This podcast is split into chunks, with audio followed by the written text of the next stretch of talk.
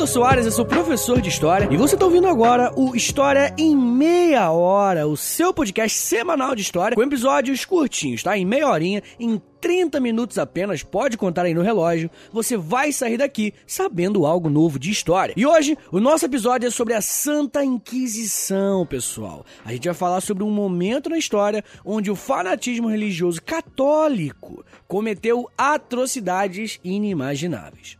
Mas antes de a gente começar, eu quero dar aqueles recadinhos de sempre, tá bom? Entre agora em historiaemmeiahora.com, repetindo, historiaemmeiahora.com, e lá no site você vai poder ouvir os episódios, você pode entrar em contato comigo lá embaixo, na aba Contato. Você também pode assinar a newsletter do podcast, e assim você recebe as novidades do História em Meia Hora no seu e-mail. E além disso, quando você assina a newsletter, você também recebe um convite para entrar no nosso grupo secreto do Telegram.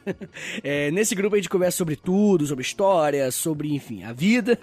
e inclusive esse episódio aqui foi sugestão do pessoal de lá, tá bom? Então entra no grupo que eu prometo que você vai curtir pra caramba. Além disso, no site você também pode comprar as nossas camisetas exclusivas do História em Meia Hora, tá bom? Tá bem maneiro. E além disso, a partir de um dólar por mês, você pode apoiar História em Meia Hora. Entre agora em historiaemmeiahora.com barra apoie, é historiaemmeiahora.com barra apoie, e lá vai estar tá tudo explicadinho, tá bom? De como você pode me ajudar, de como você pode apoiar esse podcast a continuar de pé. Então se você quiser e puder apoiar, sinta-se convidado. Senhores, eu também tenho um outro podcast de história, o História pros Brother, com episódios novos todas as quartas-feiras, então é né, bom que você já tem uma semaninha aí, né? Sábado episódio novo do História Meia Hora, e quarta-feira episódio novo do História pros pros brother. O História pros brother é um podcast de história, só que é mais informal, mais falação de besteira, tá ligado? Eu gravo ele com o Alexandre Níquel, então quando acabar esse episódio aqui, ouve lá que você vai curtir. É isso, me siga nas redes sociais, é arroba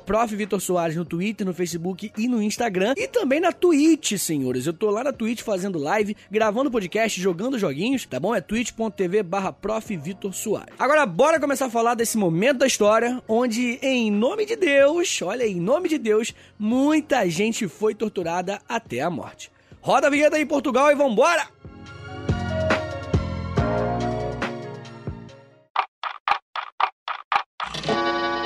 História em meia hora. O senhor foi considerado culpado de questionar a Santíssima Trindade e a divindade de Jesus Cristo, de acreditar que a ira de Deus não é eterna, que todos serão salvos e de afirmar a existência de outros mundos. Inquisitio Aereticae Bravitatis. Esse é o nome original da organização que conhecemos como a Santa Inquisição, ou Santo Ofício. Tudo começou em 1231, quando o Papa da época, o Gregório IX, estava muito preocupado com o avanço de seitas religiosas não cristãs. Qualquer um que tivesse envolvido com práticas religiosas não cristãs seria considerado um herege pela Santa Inquisição. A questão é que estar envolvido é meio complexo, né? Não só porque o seu vizinho podia simplesmente mentir e falar que você estava envolvido com alguma seita, mas também porque, desde que o mundo é mundo, sabemos que é justamente a proibição que instiga a galera, né? Então todo esse mistério com essas religiões não cristãs, com essas seitas não cristãs, serviram também de certa forma para instigá-las, para divulgá-las de certa forma. Desde a ascensão do cristianismo no final do Império Romano, o que inclusive foi um fator crucial para a queda do império, a Inquisição teve duas versões.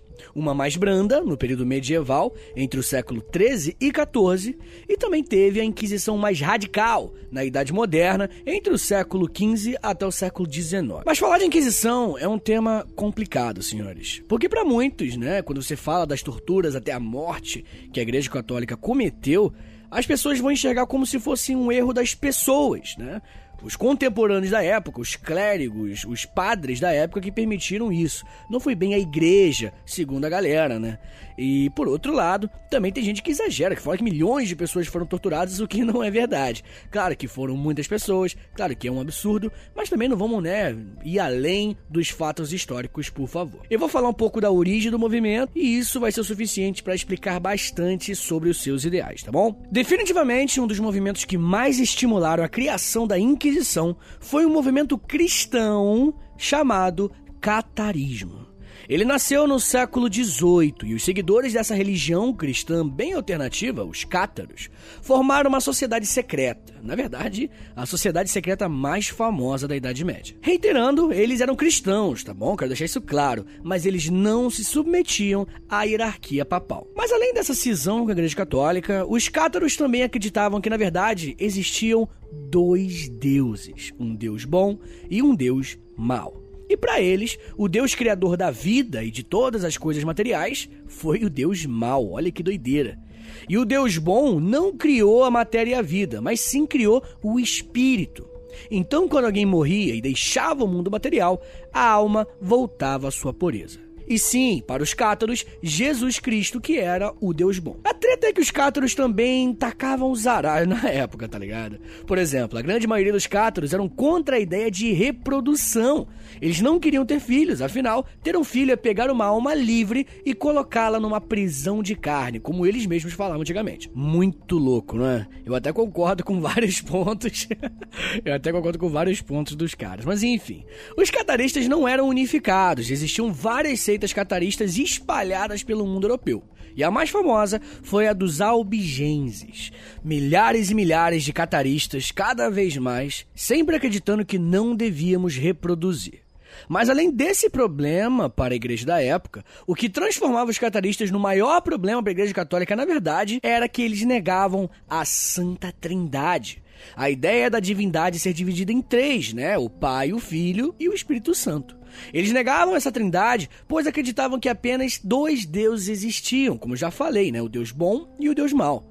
Só que eles também negavam uma parada que deixava os católicos muito bolados, que era a humanidade de Cristo. Os cataristas defendiam a tese de que Jesus Cristo não veio em carne para o mundo. Ele não existiu como um ser humano.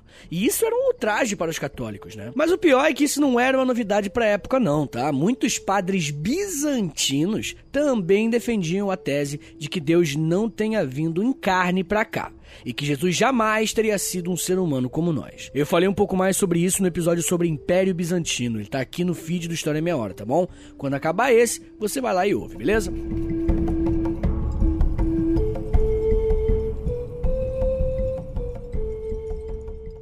Todos os livros que o senhor escreveu serão reunidos e queimados na Praça de São Pedro.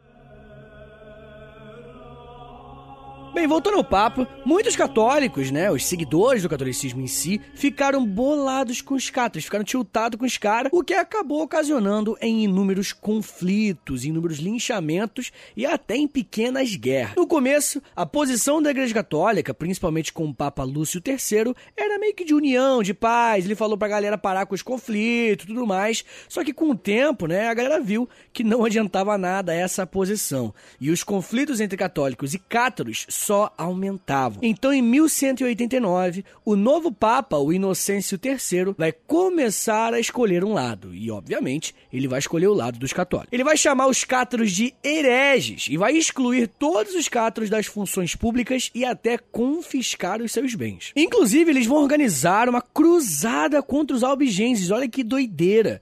Gente, é cristão lutando contra cristão. Tudo bem, né? Que eles acreditavam em Jesus, os cátaros, do jeitinho deles. Mas mesmo assim, gente, é meio absurdo imaginar que vai ter uma cruzada contra eles. Os albigenses, nesse momento, já estavam com um exército de tão grande que estava aceita.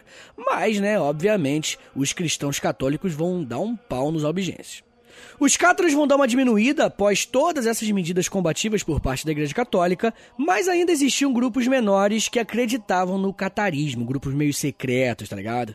Então, a Igreja Católica vai decidir que para poder investigar e punir os hereges, era necessário criar a Santa Inquisição.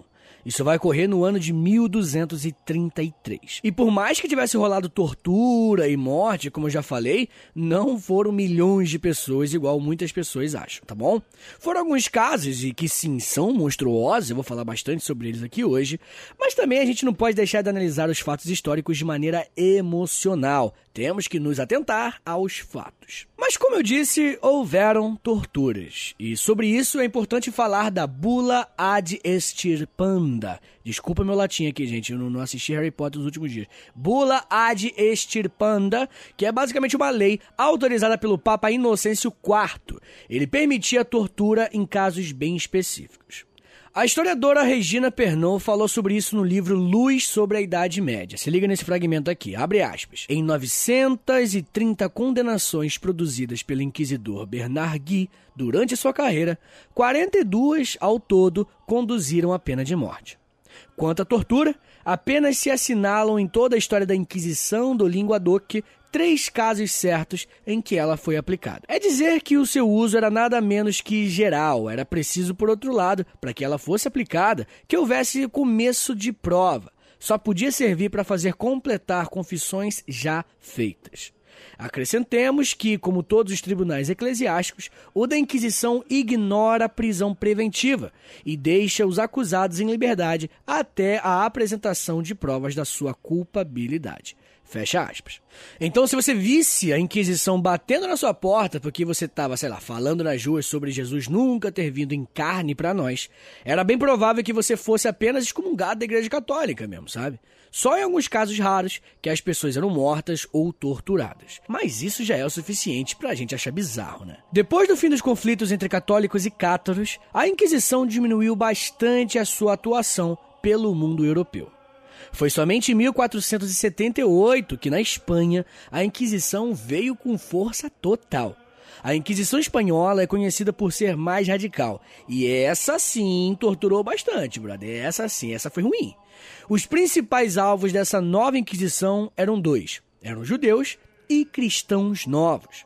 O termo cristão novo foi criado para falar dos judeus que acabaram de se converter e era meio que comum que esses casos, cristãos novos, ainda praticassem a sua religião de forma secreta.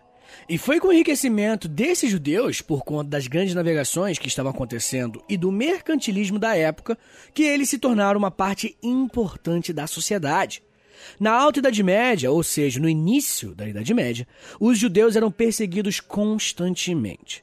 Não tinham chance de conseguir receber algum prestígio social e por isso viviam nos seus guetos, fugindo das perseguições dos cristãos, tá ligado? Principalmente durante os pogroms, que era uma espécie de dia de perseguir judeu, bagulho bizarro. Mas, né, com o avanço da economia, o feudalismo chegava ao seu fim, dando espaço para o mercantilismo. E o mercantilismo fez com que os judeus ganhassem mais prestígio na Europa. Afinal, né, muitos deles eram burgueses. Era comum que o navegador que queria chegar lá nas Índias fosse financiado por uma empresa cujo dono era um judeu. Então, né, por conta dessa ascensão, a segunda fase da Inquisição veio com força total. Uma fase onde a Península Ibérica seria o seu palco.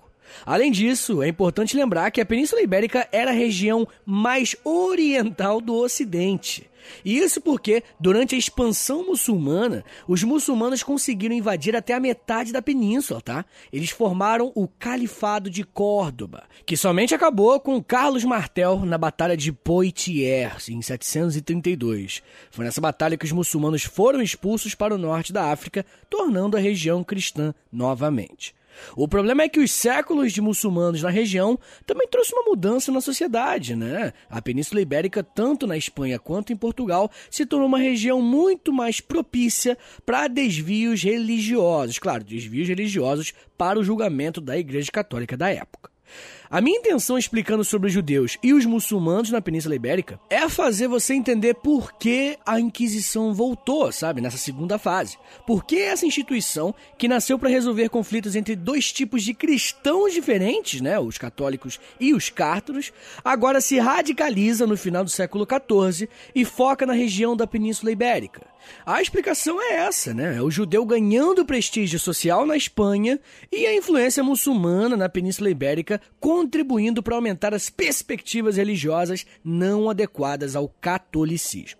Era necessária então uma organização, uma resposta da Igreja Católica para chegar naquela região e não permitir que as pessoas pudessem desvirtuarem do caminho católico. Senhores, agora eu vou dar uma pequena pausa, tá bom? Aguarda só um minutinho aí que a gente já volta e eu vou explicar um pouco mais sobre alguns casos específicos de tortura e outras coisas também. Pera aí que é um minutinho só.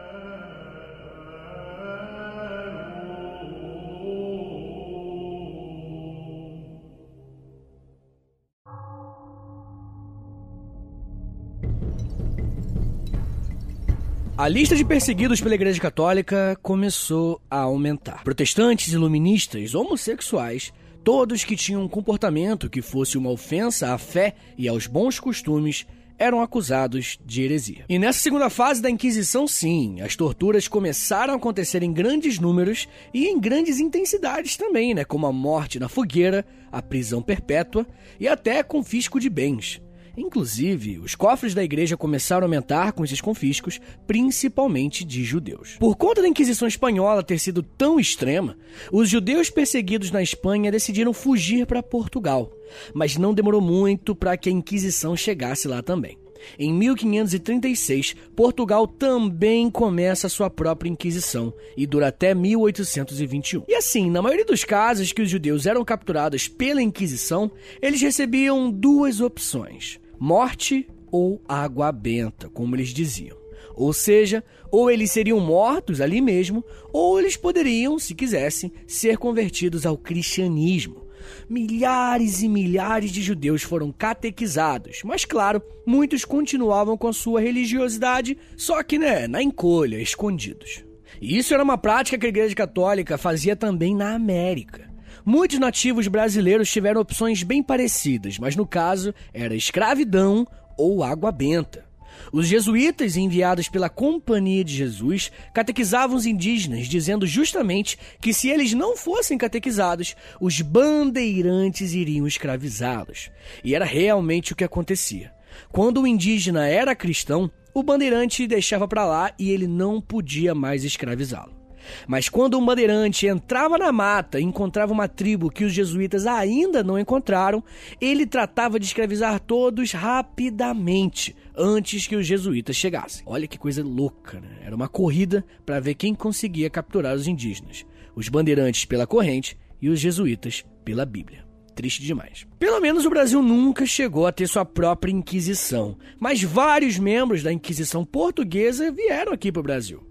Estima-se em torno que 400 brasileiros foram condenados e 21 queimados em Lisboa. Por não ter uma inquisição aqui no Brasil, quando o caso era meio grave, a galera mandava lá para Portugal e a inquisição de lá que julgava. Estima-se também que os inquisidores portugueses mataram 40 mil pessoas, sendo 2 mil mortas queimadas na fogueira. Na Espanha foi ainda pior. Em torno de 300 mil pessoas foram condenadas e 30 mil executadas de diversas formas diferentes. O senhor foi considerado culpado de questionar a Santíssima Trindade e a divindade de Jesus Cristo, de acreditar que a ira de Deus não é eterna, que todos serão salvos e de afirmar a existência de outros mundos.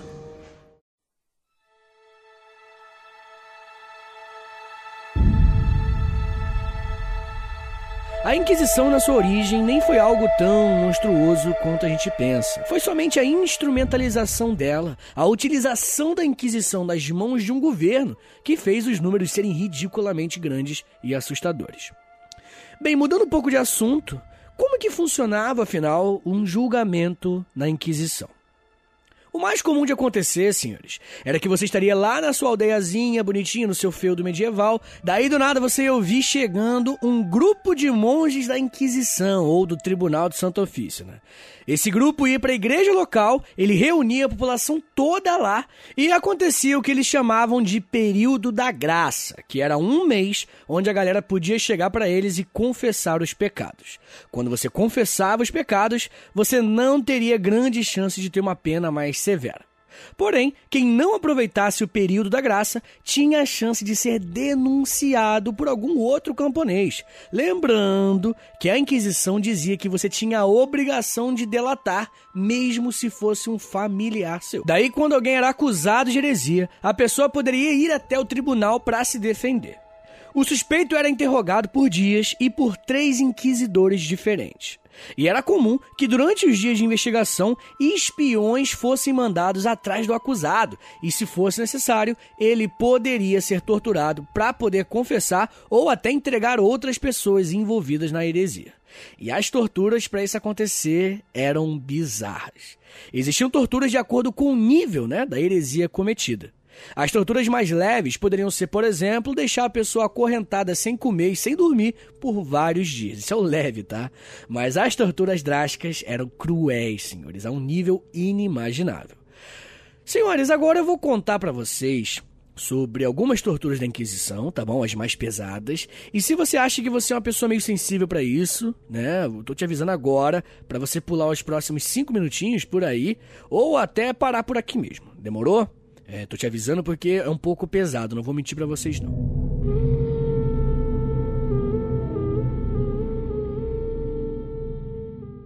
Enrico III di Francia. Sangue. Elisabetta d'Inghilterra. Sangue. Rodolfo II d'Asburgo. Sangue.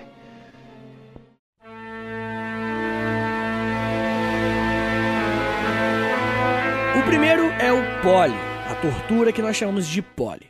Quando você precisava ser torturado fisicamente por ter cometido uma heresia pesada, os inquisidores amarravam você numa mesa e você tinha os seus quatro membros amarrados com cordas. E os torturadores ficavam puxando um mecanismo, se liga só, que puxava as cordas e esticava até quase desmembrar a pessoa. E também tinha uma outra opção, que é meio que a versão inversa disso, que é o potro que era basicamente inverter, né? Era fazer as cordas enrolarem cada membro e apertarem os braços e as pernas do cara até quase esmagar os membros. Brother, tudo isso em nome de Deus, vamos deixar isso claro. Mas não para por aí. Existia outro instrumento de tortura que era o mais temido pela galera, era a roda. A pessoa que ia ser torturada tinha o seu corpo amarrado presa à parte externa de uma roda gigante, posicionada embaixo de um braseiro, braseiro de brasa mesmo, onde fica super quente. Daí, outro torturador ficava girando a roda e o cara passava pelo braseiro o tempo todo, se queimava todo, depois subia. Aí depois a roda continuava girando com o corpo do cara, passava de novo pelo braseiro e se queimava mais. Ali ficava até as pessoas conseguirem o que elas queriam. Em alguns casos, eram trocados os braseiros por lâminas e espinhos que dilaceravam a pessoa quando a roda passava por cima.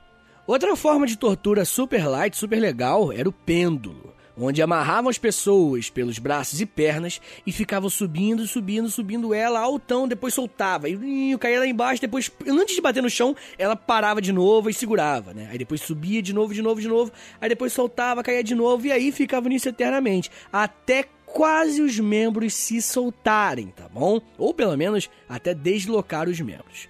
Era super comum deixar a vítima dessa tortura aleijada. E para terminarmos aqui esse papo super tranquilo de tortura da Inquisição, também tinha a tortura d'água, onde o acusado era amarrado numa mesa de barriga para cima, totalmente impedido de reagir, né, todo amarrado. Aí o torturador vinha, colocava um funil na boca do torturado e aí, moleque, ele começava a colocar água. Começava a encher de água, litros e litros de água sendo ingerido de forma forçada pelos torturadores. A tortura muitas vezes eram feitas com esse intuito de tirar informações, mas também eram vistas como uma forma de purificar um herege. Se você cometeu algum pecado, a tortura da Inquisição poderia ser uma forma de você demonstrar o seu arrependimento mais sincero. Inúmeras sessões de tortura eram acompanhadas por médicos que se certificavam que a pessoa não faleceria com as penas. É um terror inimaginável. Bem, após a tortura terminar, era hora de dar o veredito, hora de dar a sentença. Os autos de fé, como eram chamados resultados da investigação da Inquisição, geralmente eram dados em praças públicas e eram eventos gigantescos para as pequenas cidades. E as penas poderiam variar, né, para excomunhão, que seria basicamente a pessoa ser expulsa da igreja, até ser algo mais severo, como por exemplo a prisão perpétua ou até a morte na fogueira. Muitas vezes, inclusive, quando descobriam que um defunto foi um herege, a galera desenterrava a pessoa e queimava o corpo na fogueira. Doido demais. O fogo ele tinha, na época, né, esse teor de purificar, né, uma forma de queimar os pecados. Senhores, agora eu quero falar um pouquinho sobre o cara que foi conhecido em toda a Europa por ser o maior dos inquisidores, o inquisidor mais cruel que temos registro. Ele era um frei dominicano chamado Tomás de Torquemada. Esse cara era muito ruim, mesmo assim, péssimo ser humano. Ele foi nomeado como inquisidor pelo Papa Inocêncio VIII e trabalhava ao lado da coroa espanhola. Você lembra? Não sei se você lembra que eu falei agora há pouco que a Inquisição Espanhola foi a mais cruel, não é? Então, foi esse brother aí que tava na frente, filho. Ele que foi responsável por inúmeras, por milhares e milhares de mortes e torturas. Ele ficou famoso também por realizar as suas preces enquanto as pessoas eram torturadas, e ele assistia a inúmeras sessões de tortura. Diziam até que ele gostava de assistir, mas aí, né, especulação. A fama do cara percorreu a Europa e chegou até o Papa, tá? E o próprio Papa da época teve que mandar uma carta para ele, falando para ele pegar mais leve, que ele tava matando e torturando demais. Olha o nível. O Papa mandou o cara pegar mais leve. Olha isso, cara. E ele se negava a moderar as punições. Chegou no ponto que ele foi afastado das suas funções pelo Papa pessoalmente. O resultado final, né, do período que ele estava na frente da Inquisição Espanhola, foi 170 mil judeus fugindo da Espanha e 2 mil mortos na fogueira. Fora os incontáveis torturados também, que a gente não tem um número registrado.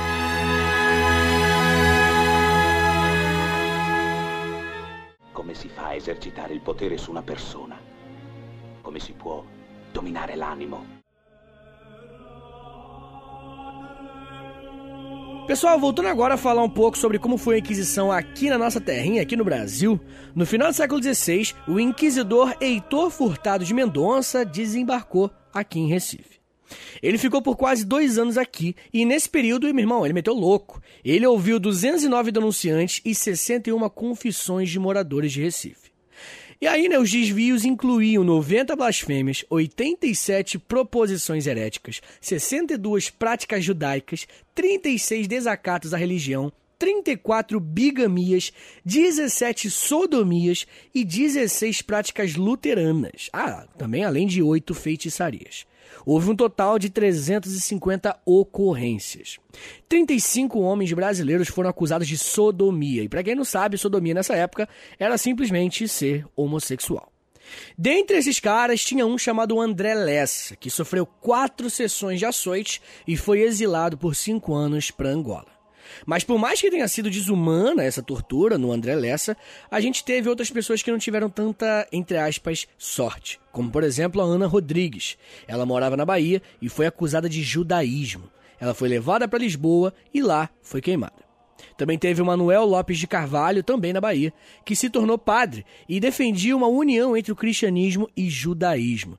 Esse cara, infelizmente, também foi levado à fogueira. E por último, que eu vou falar aqui, tem o Antônio José da Silva, também conhecido como Judeu, era o apelido que a galera deu para ele. Ele escrevia peças que ironizavam, né, fazia uma sátira à sociedade portuguesa.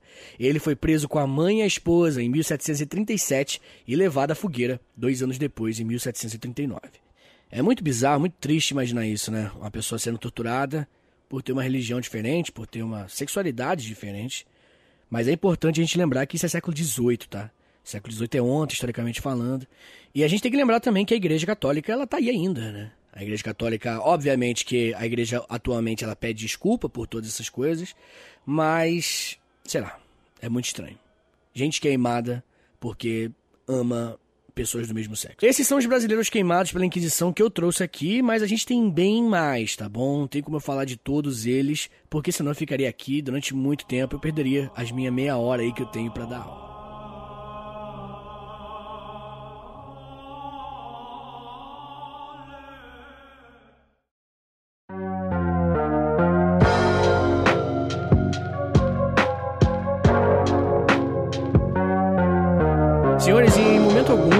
Quero deixar isso claro. Eu quis desrespeitar a religião de alguém com esse episódio. Se eu te ofendi de alguma forma, quero pedir desculpas. Mas a Igreja Católica atual, como eu acabei de falar, ela reconhece né, os erros e os crimes cometidos contra a humanidade e constantemente o Papa ele pede desculpas por todas essas coisas terríveis cometidas. Então assim, essas atitudes que eu tentei sintetizar nesse episódio são indefensáveis. A tortura, sob nenhuma circunstância, é justificável, mesmo que seja em nome do Deus que você acredita. Além disso, eu acho que quando você lê a Bíblia, fica fácil de perceber e identificar que se Jesus estivesse vendo tudo isso acontecendo, seria muito mais fácil ele estar ao lado do torturado do que do torturador. Mas isso aí também já é um papo. é um papo além de história. Senhores, muito obrigado por terem ouvido até aqui. O História Meia Hora tá alcançando números muito bons e isso é graças a você que me apoia divulgando o podcast. Então fica aqui o meu pedido: compartilhe esse episódio. Você não tem ideia do quanto isso ajuda o meu trabalho. Poste nos stories, manda em grupo de, de, de WhatsApp, sei lá, marca lá no stories se você for postar, é arroba História Meia Hora. E isso me deixa muito feliz e me ajuda muito a continuar fazendo isso daqui. Eu tenho muitos projetos em relação a esse podcast e eu preciso da sua ajuda para que isso se concretize. Então compartilhe aí se você puder. Novamente, eu tenho outro podcast, História pros Brother. Ouve lá depois que você vai curtir. Me siga nas redes sociais, é arroba Soares no Twitter, Facebook e Instagram e na Twitch também. Tenho feito mais lives gravando podcast, jogando joguinho lá na Twitch, tá bem maneiro. Depois entra lá e vê se você vai curtir, tá bom? É isso, muito obrigado, até semana que vem e valeu!